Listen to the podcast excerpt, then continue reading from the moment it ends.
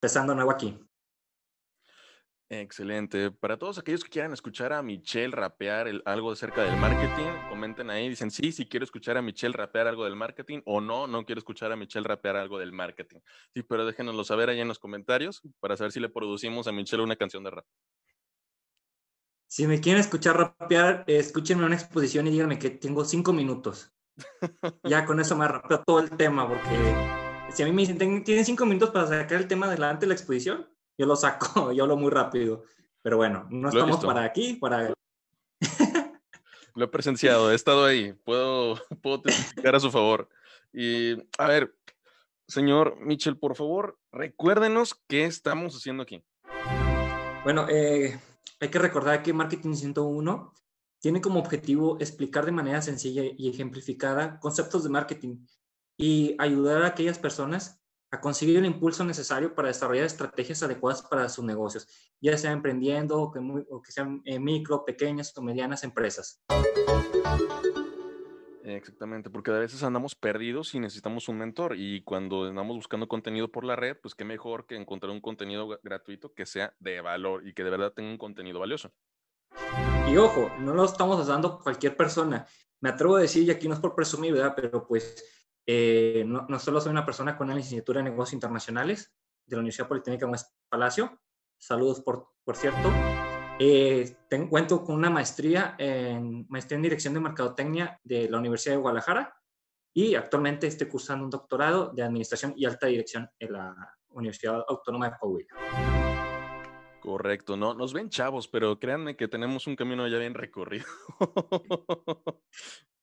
ya la vida ya nos ha tratado bastante. A ver, y también, ah, íbamos a hacer una mención, ¿verdad, Michelle? Sí, de hecho, eh, pues queremos agradecerle a Rose Technology, espero haberlo pronunciado bien, porque pues compartió eh, parte de nuestra publicidad acerca del programa de hoy. Muchas gracias por apoyarnos y también ah, un agradecimiento a toda la gente que nos ve y nos apoya. Exactamente, que siempre están ahí con nosotros y nosotros también brindando la información que ustedes necesiten. Recuerden que si tienen alguna duda, tanto de lo que se está platicando como de ustedes que tienen algún problema, que tienen algo que resolver y no han, y no han sabido cómo, no lo han podido descubrir, déjenla aquí en los comentarios o pregúntenos, mándenos un inbox y nosotros con muchísimo gusto trataremos de responderlo de la mejor manera para ustedes. Exactamente. Y bueno, para esta segunda temporada quisimos hacer un, cambio porque la vez pasada, bueno, acumulamos 34 episodios de abril hasta diciembre y mm, hubo una estructura en, en, ciertos, en cierto aspecto, porque hablamos de marketing, lo 4P, y se fueron relacionando cada uno de los programas, ¿verdad?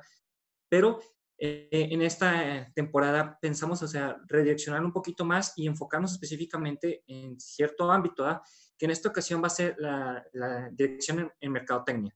Entonces, vamos a empezar con un tema muy importante que dividido en dos partes para no abarcar tanto tiempo y explicarlo a detalle, que es cómo comprender el papel crítico que juega la mercadotecnia en, las organizaciones y en la sociedad. Venga. Entonces, bueno, eh, para empezar, eh, hay que entender que cómo se hacen los negocios en la actualidad, porque hay una economía global que cambia con rapidez. Entonces, algunos de los retos específicos a los que se, enfrentan las empresas en la actualidad es, el primero, economía globalizada. Eh, podemos ver que en, la actualidad, o sea, las empresas se pueden relacionar con otros mercados fácilmente por el uso del Internet. Ya no es como antes, o sea, que, que pues iba tu tío el gabacho y se traía mercancía. No, tú puedes entrar desde tu celular o desde la computadora y adquirir un producto en Amazon o si te ponen más, más vivo, digámoslo así, desde China. Compras en Alibaba una caja o dos cajas, o etcétera, con mercancía y aquí la vendes.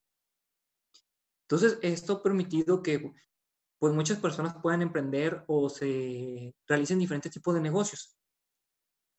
Otro de los aspectos muy importantes es la brecha de ingreso. Eh, bueno, desgraciadamente, no es algo nuevo esto, siempre hemos encontrado esta disparidad, ¿verdad? De que pues hay gente con muy poco ingreso, con mediano o con mucho, desgraciadamente somos más los que estamos de medio para abajo. en vez de medio para arriba. Pero eso no nos impide adquirir nuevos servicios y además de que el, enfocamos más en el ingreso en nuevos productos o servicios. Me gustó mucho una imagen que vi hace poco, que ahorita se me olvidó traérselas, de que decía un chavo, oye, es que no me alcanza el dinero ahora.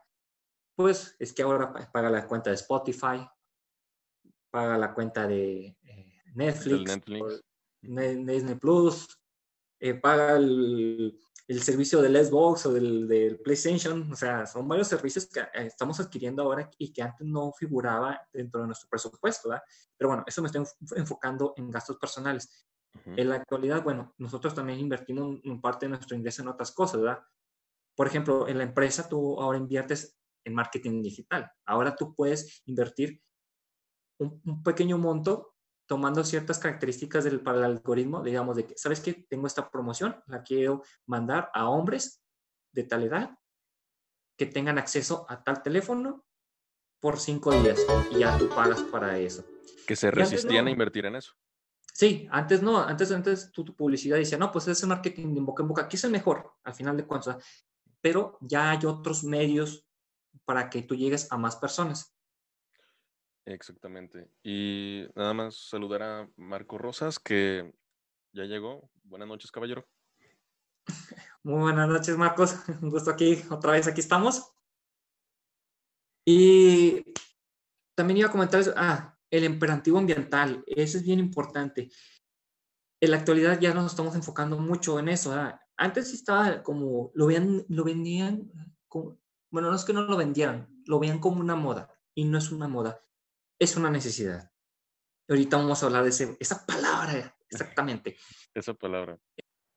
Porque ya es necesario de que los productos sean reciclables o ecológicos, que importen el medio ambiente. Eh, no sé si recuerdan lo del popote. O sea, hace pues cinco años no, no tenía tanta importancia y llegó un punto en de que, ¿sabes qué? Está prohibido el popote de plástico en todos los restaurantes. Que empezaron la campaña de las tortugas, ¿no? Exactamente. Y puedes comprar tu popote eh, metálico o con de tal material que no daña el medio ambiente, etcétera, etcétera. O las bolsas de plástico que tienen que ser bolsas reciclables.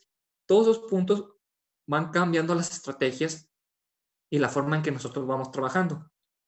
Fíjate. Y bueno, otros aspectos. Ahí, nada más tengo una duda, Michel. De pura casualidad, no recuerdo quién me dijo, a ver si, ah, no sé, Prisma, que le encanta ir a Starbucks, nos está escuchando. Creo que retiraron los popotes que eran precisamente de una parte del aguacate, que eran reciclables. No, no me acuerdo por qué, pero creo que los retiraron. Entonces, o sea, se acabó. Empezó lo de la pandemia, lo del COVID y todo eso, y como que eso se paró totalmente porque ahora la gente ya prefería como que más utilizar los popotes. Entonces como que esa campaña se perdió. No sabré decirte, ahí sí estoy algo desinformado. Y bueno, eh, sí, hay que necesitaremos una intercepción de primas, está por ahí para que nos explique si ella fue la que comentó eso, si no, pues ahí les debemos esa tarea, ¿verdad? Y bueno, hablando de otros aspectos, también tenemos el mercado de consumo, que es lo que va ligado a lo del ingreso que les comentaba, o sea, somos un mercado consumista que ya adquieren nuevos productos y servicios a diferencia de otras generaciones o de años atrás. ¿ah? Porque también hace años, además, le pones hasta 20 pesos al celular para que sobreviviera el mes. ¿verdad? para que sobreviviera el mes, sí es cierto. Y, y ahorita no, le compras el plano, el, el, paquete de 200 del servicio de internet, la fregada, para estar conectado con tus redes sociales. Ilimitadas. Sí, exactamente. O sea, cambia la forma de consumir las cosas. O sea, y luego tenemos productos de alta calidad. Cada vez, al ser un mercado tan competitivo, las personas buscan eso, buscan productos de alta calidad, porque ¿de qué les sirve comprar un producto que no le va a durar o no les va a servir? Y fíjate, antes decíamos que, que los productos chinos no duraban. ¿Cuántos productos no son manufacturados en China? Bastantes. No tengo el dato ahorita, pero los no, pensando. Pero hasta los buscas ahora, pero ¿no? Son bastantes, la verdad. El problema con China es la propiedad intelectual. De hecho, hay una tele que es, es una o sea, ya, ya, está recuperando la confianza ahí. Panasonic o algo así, ¿no?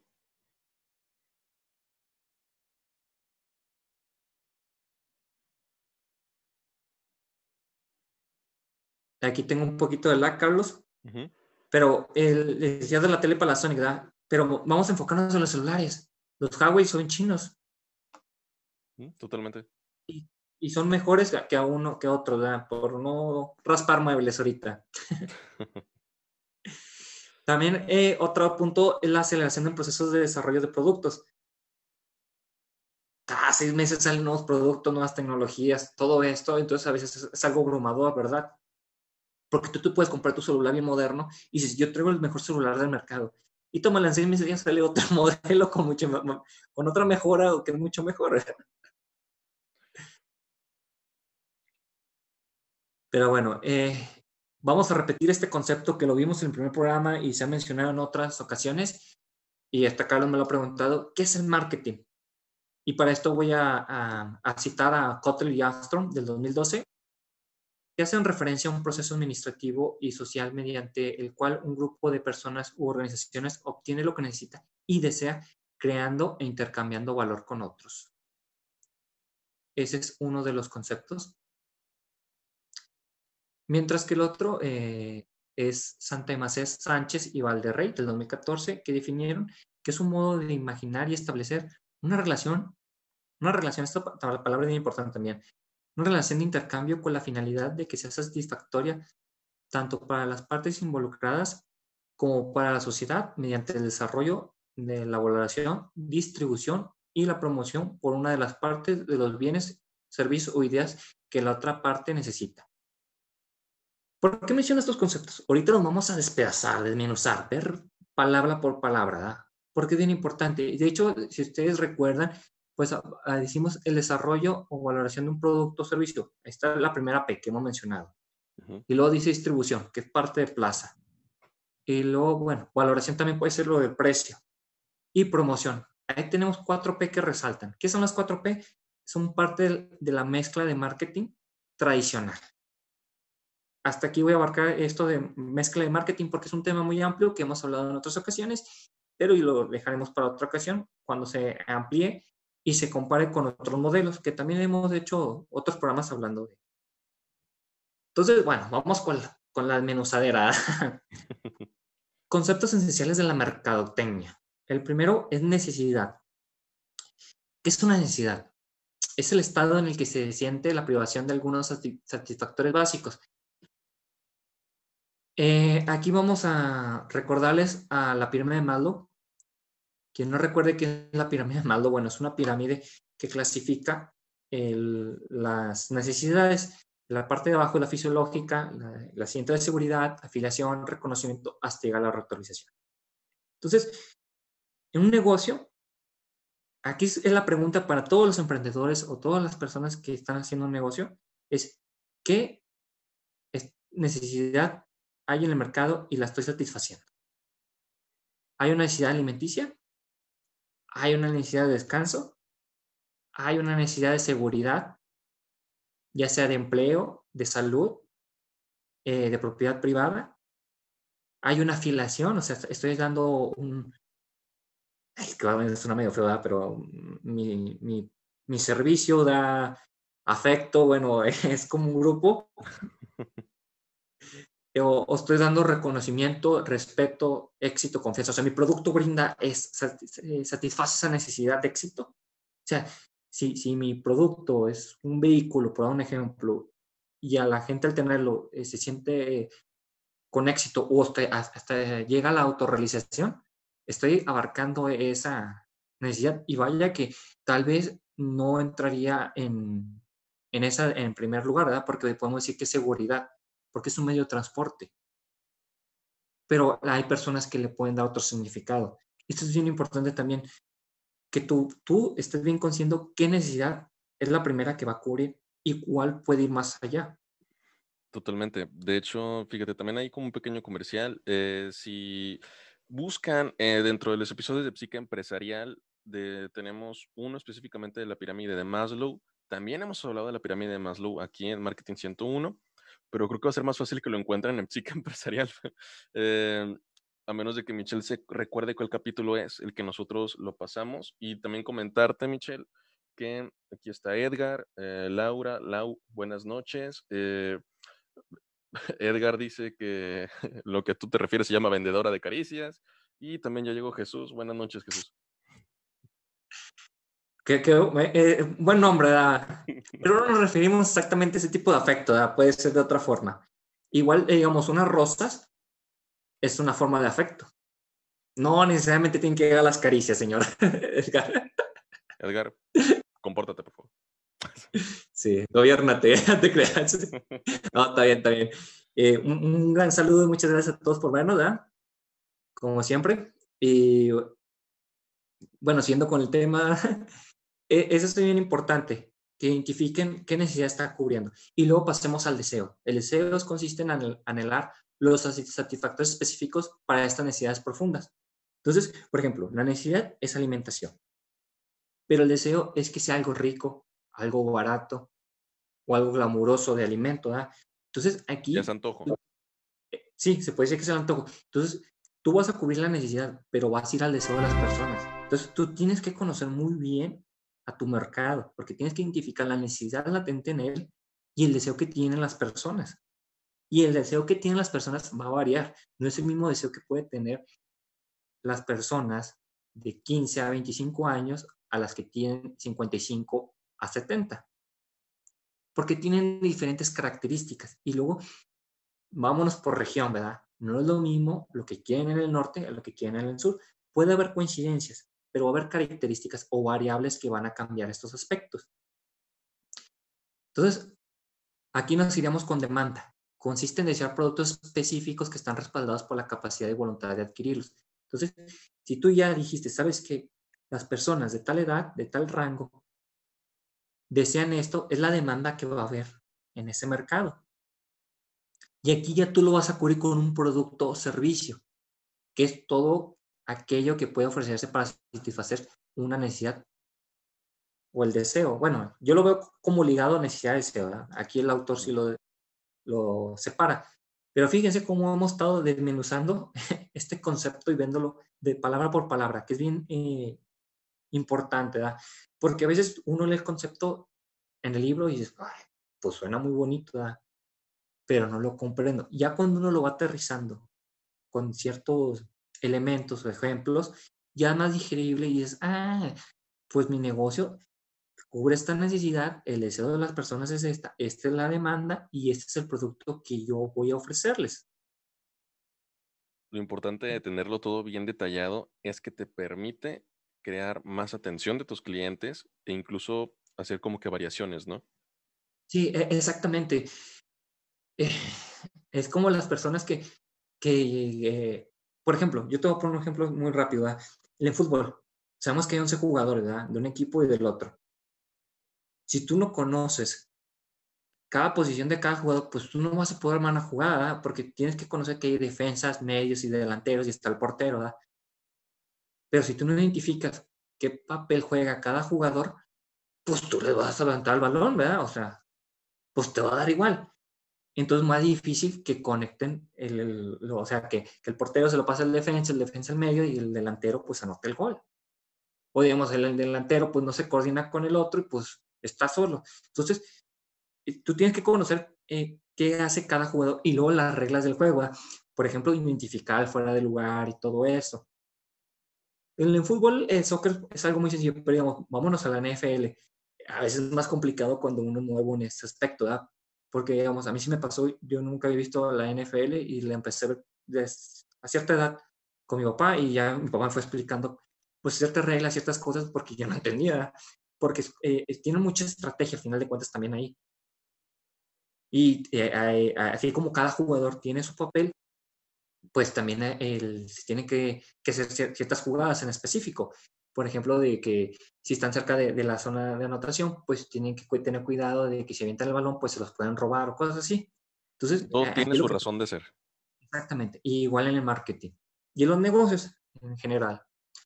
Y bueno, hablemos del valor costo y satisfacción. El valor es la estimación que hace el consumidor de la capacidad total del producto para satisfacer sus necesidades.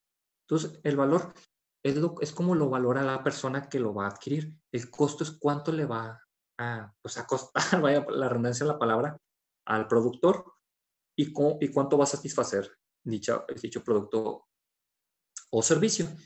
Y bueno, pasamos a algo bien importante, que es el intercambio, la transacción y relaciones. En el marketing, si se, recuerdan, el concepto decía que hay una relación entre una o más personas y es obligado. Siempre debe haber una relación. O sea, eh, no dejen ustedes el intercambio del producto, del servicio, del dinero, la relación, o sea, el vínculo que hay, que es un proceso que genera, que es la generación de valor, ya que ambas partes quedan en mejor situación de la que se encontraban antes de efectuarlo. Que se busca que esa relación sea natural. Exactamente. De hecho, si me puedes apoyar con la imagen del sistema sencillo de mercadotecnia, por favor. Claro que sí. Y bueno, eh, aquí podemos ver de un lado la industria, del lado, bueno, el lado izquierdo mío y del derecho el mercado, y cómo interactúan, o sea, la industria a través de la comunicación brinda bienes y servicios, y el mercado le paga a la industria dinero y le brinda información. ¿Por qué información? Porque a partir de la información la industria va a establecer estrategias para crear nuevos productos y servicios y comunicarlos a los mercados. Es como un ciclo al final de cuentas. De hecho, prácticamente, eh, bueno, tú lo acabas de mencionar, nada más igual, para cualquiera que le quede la más mínima duda, todo lo que fluye aquí es valor.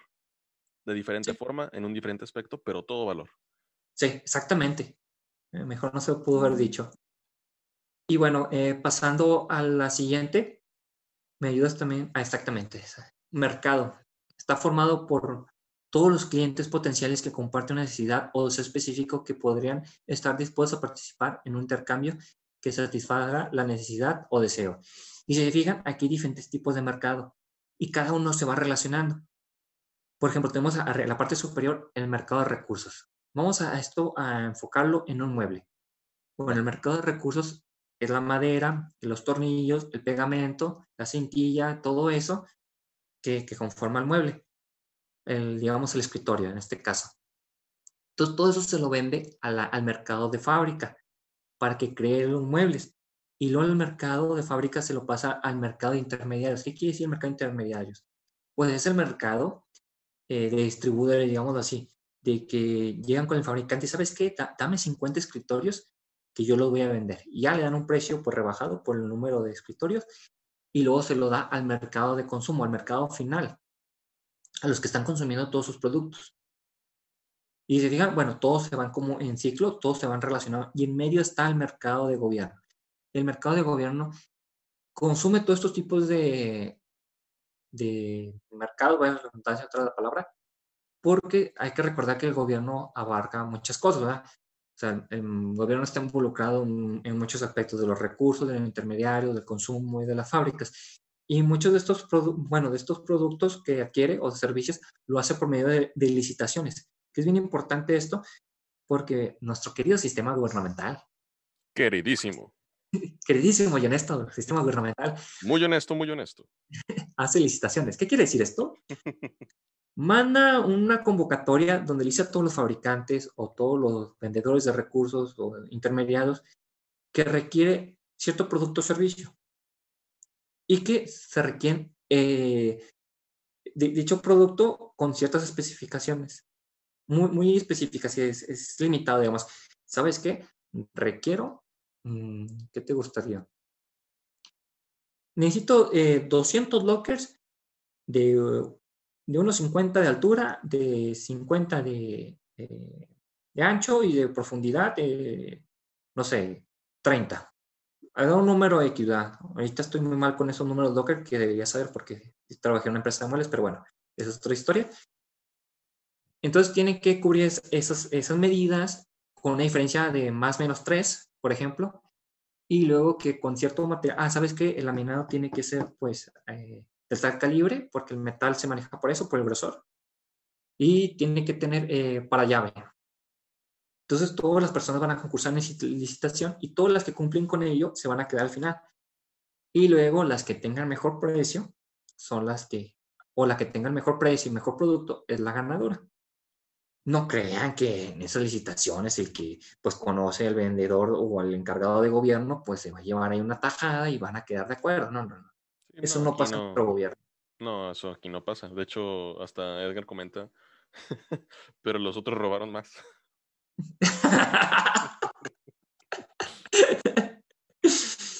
bueno, bueno. Ah. Ay, mira, ni nos toques ese vals porque aquí nos quedamos hasta la medianoche o después. Pero... No, es eh, prácticamente lo que estamos hablando, bueno, lo que estamos viendo aquí es todos los mercados donde se hacen transacciones. Sí, exactamente. Nos ampliamos un poquito el mercado del gobierno porque eh, puede ser desconocido para muchas personas o les puede interesar porque la verdad hay varias licitaciones. Eh, yo ahorita no, pues estoy algo desconectado de ese tipo de negocio, ¿verdad? pero igual ustedes lo pueden ver tanto a nivel eh, municipal, estatal o, federal. Por ejemplo, el municipio puede ser cierto tipo de, de licitación para amolar pues un edificio, capacitar a sus empleados, etcétera, etcétera. Pero bueno, eh, es, un, es otro mercado que ustedes pueden abarcar y si ustedes lo desean y pueden investigar un poquito más sobre ello. Sí, que a veces no, no nos damos cuenta y una pyme es capaz de, de estar, entrarle a una licitación. Y no, y, y, estar ahí en, en, gobierno, pues ya, ya se amplía mucho, ¿ah? porque si tú, eh, hay que reconocer que el gobierno pues es, es una conexión, una red a muchas otras personas, a otras empresas. Por ejemplo, si tú le vendes un curso a Canacintra, pues Canacintra te va a conectar con todos los otros empresarios. Entonces, eh, puede ser una buena estrategia eh, para ello.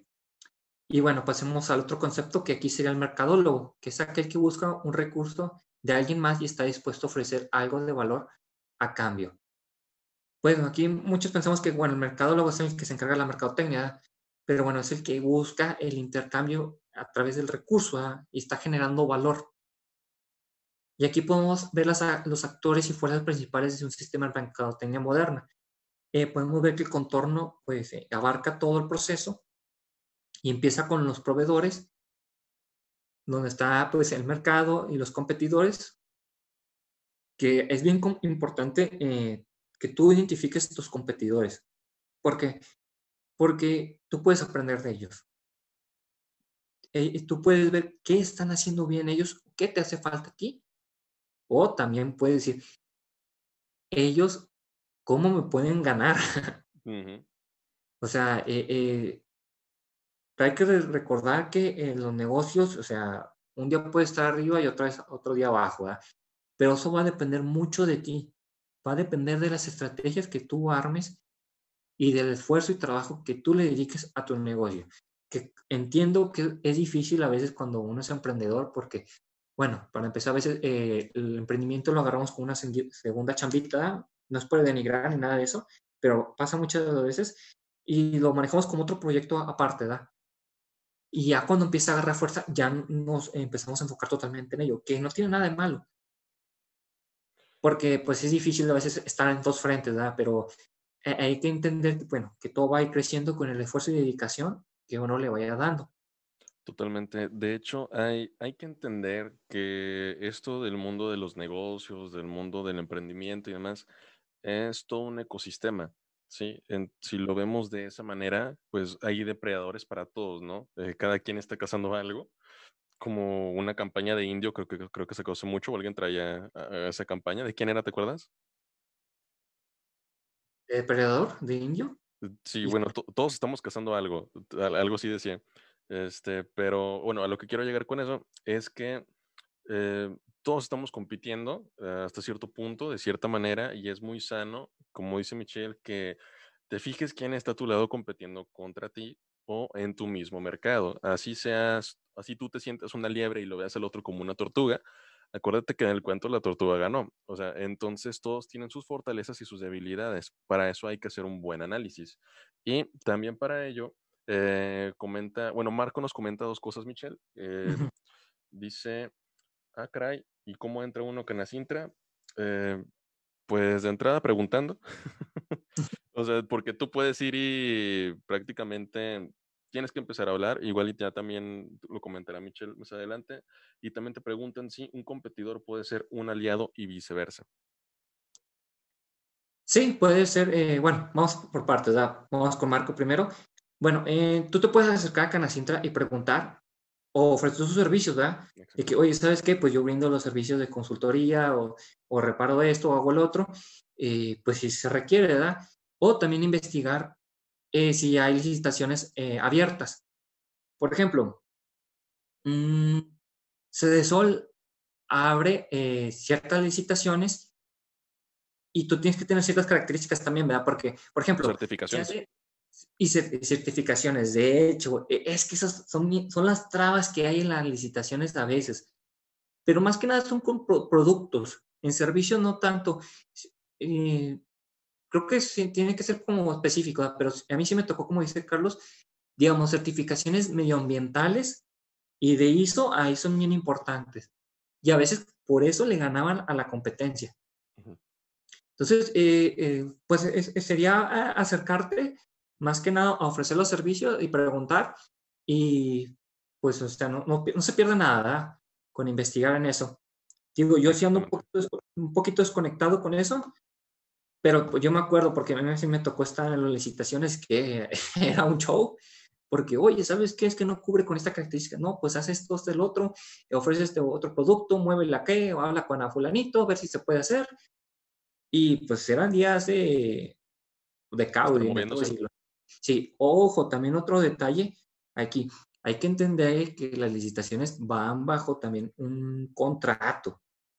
Y a veces se ponen, sí, muy estrictos, por ejemplo, ¿sabes qué? Me tienes que entregar en 30 días. Y si tú no la entregas en 30 días, empieza la multa. Y a veces ahí se clavan el colmillo con la multa, porque dicen, ah, ¿sabes qué? Si tú no me entregas en 30 días, hay una multa, eh, decir, decirte así, del 10% sobre la factura. Entonces, pues si la factura fue una, imagínate, arriba de 100 mil pesos, ya son 10 mil pesos de multa. Entonces, son de pequeños detallitos que cuando uno participa en este tipo de, eventos, digamos así, tiene que leer a detalle. Pero, como les, comento, es un, buen negocio a final de cuentas porque te va relacionando con más personas. La otra pregunta era de los competidores, ¿verdad? Así es, que si puede ser un aliado o vice, bueno, y viceversa. Mm. Que si un competidor puede ser un aliado y viceversa, sí sí puede ser una, tú te puedes salir con un competidor, pero ve el costo y beneficio. O sea, si tú dices, sabes que mi competidor, eh, pues es muy bueno y creo que si nos juntamos, tendríamos una muy buena mancuerna y aprovecharemos el mercado, pues adelante. Pero si, si tú sabes que tú puedes ser mejor que tu competidor, pues ¿para qué lo tienes? Exactamente. Fíjate, ahí lo que se me ocurre un poquito es que, y ya estoy con lo del ecosistema, supongamos que van atacando el mismo mercado, entonces su alimento es el mismo, por ejemplificarlo de esta manera, eh, pero él se come una parte del mercado que tú no quieres. ¿sí? Así tú atacas unos clientes de tanto rango, de tanto nivel socioeconómico, porque él, supongamos que tú le estás tirando a un nivel socioeconómico alto y él está tirando al nivel socioeconómico bajo. Sí, esa es una manera de convivir, sí. Eh, no es tanto que sean aliados, sino simplemente están en el mismo entorno y aunque no se estén haciendo el favor a propósito, coexisten. Pero no es tanto que sean aliados. Podría ser, pero el, imagínate que, te digo, tú te lías con un competidor y pues siempre está la ambición de por medio, desgraciadamente. Que no digo que sea malo, la ambición eh, es buena porque te, te, hace crecer, pero el problema es cuando ya no te mides, que, a fuerzas quieres dinero, que quieres hacer crecer sin importar los límites. Eso es ya cuando la, ambición está mal, ¿verdad? Entonces, eh, tu competidor, o sea, se fusionan, bueno, se, se, hacen una alianza, van creciendo y de repente dices, ¿sabes qué? Yo le puedo ganar todo el mercado, toda la cartera de clientes. Y el otro se aboraza y tómala. Entonces, eh, aquí sería muy importante analizar si vale la pena arriesgarse y si tú le puedes aprender algo también, ¿verdad? Sería muy importante un contrato. Sí, e, exactamente. Pero pues sabemos que hay sus limitantes a veces en el contrato. ¿ah? Igual, eh, como dice Carlos, lo, adecuado sería que, bueno, se establece un buen contrato y pues tengas cuidado. es la recomendación que te puedo dar. Sí, más que nada ir con cuidado, porque fíjate, nos comenta Marco que le ha tocado trabajar en licitaciones, pero como emprendedor no y que sí concuerda contigo en que es un gran lío. Y finaliza diciendo que sería entonces más un arma de doble filo. Pues mira, realmente más que un arma de doble filo, todo es un riesgo. Sí, es que no es que, porque prácticamente no tenemos nada asegurado en esta vida, o sea, exagerándolo un poco. Entonces, en cada decisión tomas un riesgo. Ya depende de ti si esa, tomando esa decisión estás aceptando correr ese riesgo. Entonces, lo más ideal es que ese riesgo lo tengas hasta cierto punto medido. Como dirían en sangre por sangre, la vida es un riesgo, carnal. Eso no debe venir. es una clásica, diría yo. Pero e, es un punto importante, o sea, tú tienes que ver el costo-beneficio, o sea, hay un riesgo, yo lo puedo cubrir y yo sé que, bueno, se le puede sacar un beneficio, adelante. El riesgo es total, ¿puedo perder el negocio? No, no vale la pena. Porque a mucha gente me, ha tocado porque yo les digo, oigan, ¿por qué no hacen esto o no checan esto? Es que es un salto de fe. Y yo, oye, es que el salto de fe. Que ojo, fíjate, ahorita lo mencionaste y me gustaría resaltarlo. Ustedes no tienen ni idea de la gran cantidad de emprendedores que han estado emprendiendo sin soltar sus estudios o su trabajo.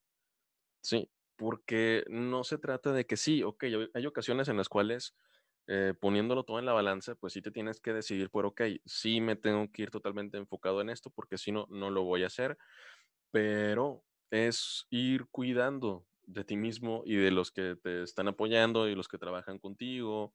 O sea, son muchas cuestiones que están ahí que se tienen que medir, que se tienen que reflexionar. Entonces, muchos de los emprendedores que ustedes pueden ver y decir son exitosos, mm, hay algunos que en algún momento sí soltaron todo y ya se fueron por el emprendimiento y sí le hicieron, pero tenían otra cosa, ¿sí? O sea, es, importante tomar las decisiones no nada más visceralmente, sino basados en, algo, pues en algo sólido. Sí, y, como siempre les hemos comentado, o sea, es bien importante que se detengan y analicen la situación antes de tomar una decisión. O sea, no, no les digo que se vuelvan paranoicos o que piensen mucho las cosas, pero sí reflexionan un momento. Siempre es importante la reflexión porque a veces nos pueden llevar a tomar una mejor decisión en un momento. Siempre es importante la reflexión porque a veces nos pueden llevar a tomar una mejor decisión. Exactamente. Y, más cuando uno analiza detalle la, la, información y, por ejemplo, volviendo a la imagen, como les comentaba, el, contorno abarca todo, de proveedores, el, mercado, la competencia, y luego vienen los intermediarios de la mercadotecnia, que son los que están generando la relación y el, el valor a través del cambio del producto o servicio con el mercado final o sea, el mercado del usuario final, para ser más específico como viene la imagen. Entonces, eh, es todo como un proceso al final de cuentas.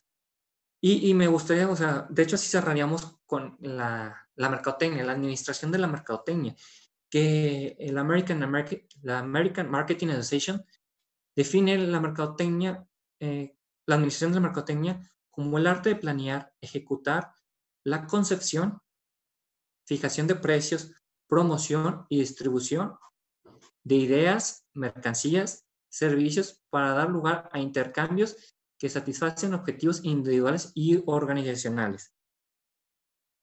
Entonces, si te fijan, o sea, abarca lo, que era lo de necesidad. Bueno, no lo ponen exactamente como necesidades, pero satisface objetivos.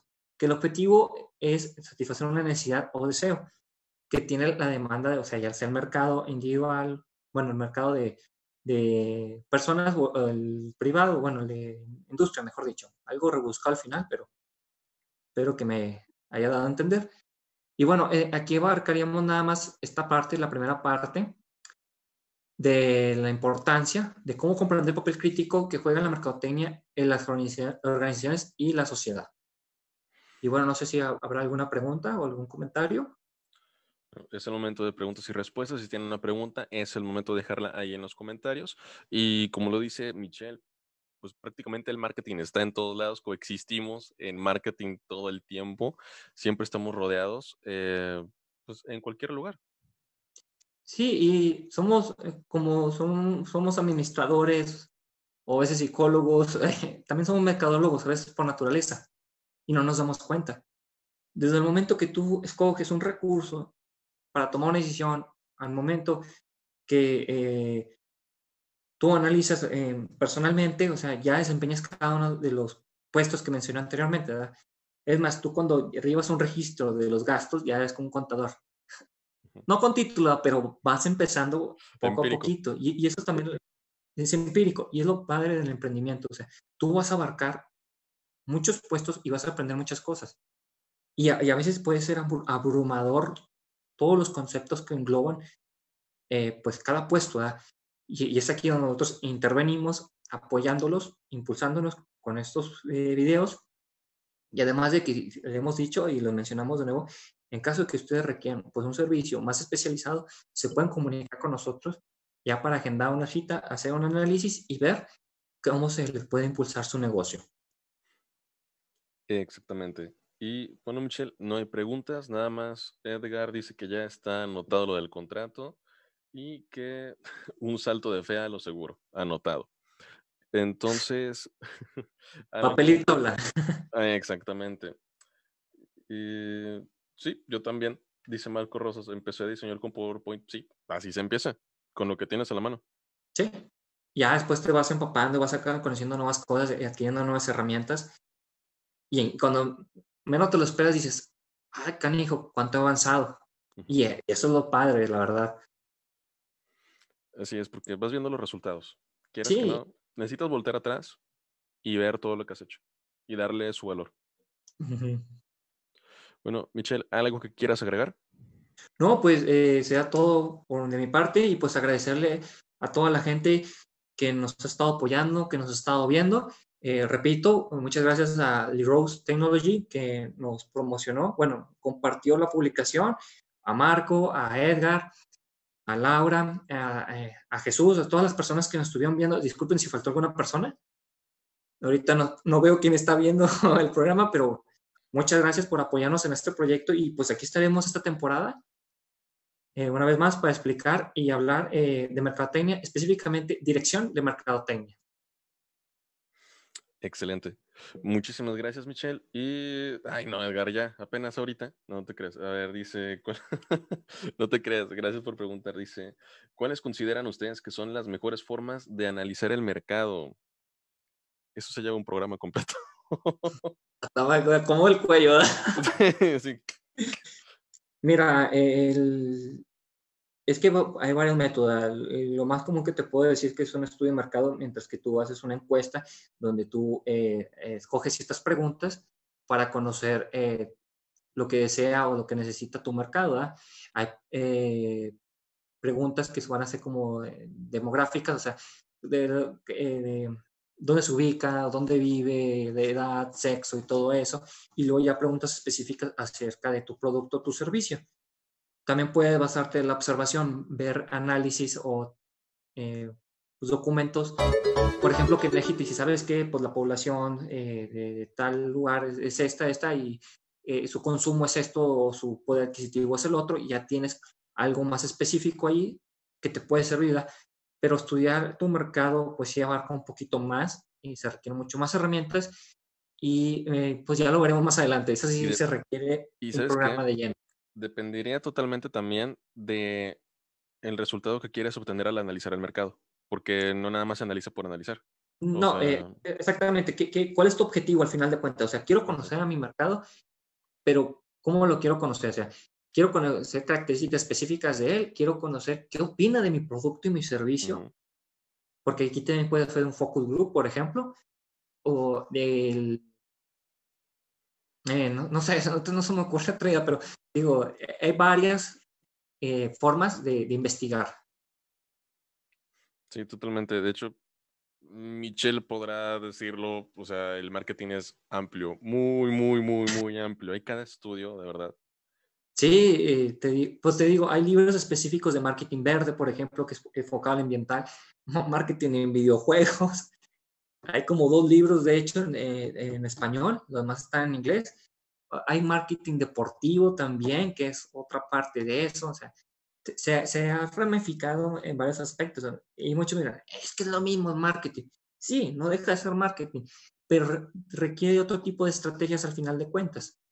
Exactamente, porque el mercado es diferente. Sí, presenta eh, ya tienen estudiadas bien las variables que determinan eh, ese mercado. Así es. Y dice Edgar y Marcos que quieren un episodio específicamente de eso. Eso ya lo dirá Michelle. si, si, les hace el episodio, no. Yo creo que sí en algún momento. Y mm, lo siento. No hay pregunta mala, Edgar. Tú siempre pregunta, no pasa nada. Sí, eh, bueno, eh, está de consideración lo, lo, del programa de estudios de mercado, porque ahorita, bueno, traemos una estructura, hay una parte que se habla de mercados y creo que introducir en eso. Nada más les recuerdo, bueno, que esta fue la primera parte, ya la siguiente va a ser la segunda, y yo después ya les notifico la parte de mercados. Pero igual estén atentos, yo sé que ustedes ven el programa, muchas gracias, por cierto. Muchísimas gracias, y pues esta de la hora del adiós. Muchísimas gracias, Michelle, como siempre, como cada miércoles, aquí al pie del cañón. También a Pablo, que está detrás en audio y video. A todos los que nos estuvieron viendo, los que nos van a ver, nos van a escuchar. Esto ha sido Marketing 101. Muchísimas gracias por estar con nosotros y que pasen muy buenas noches. Muy buenas noches. Hasta luego.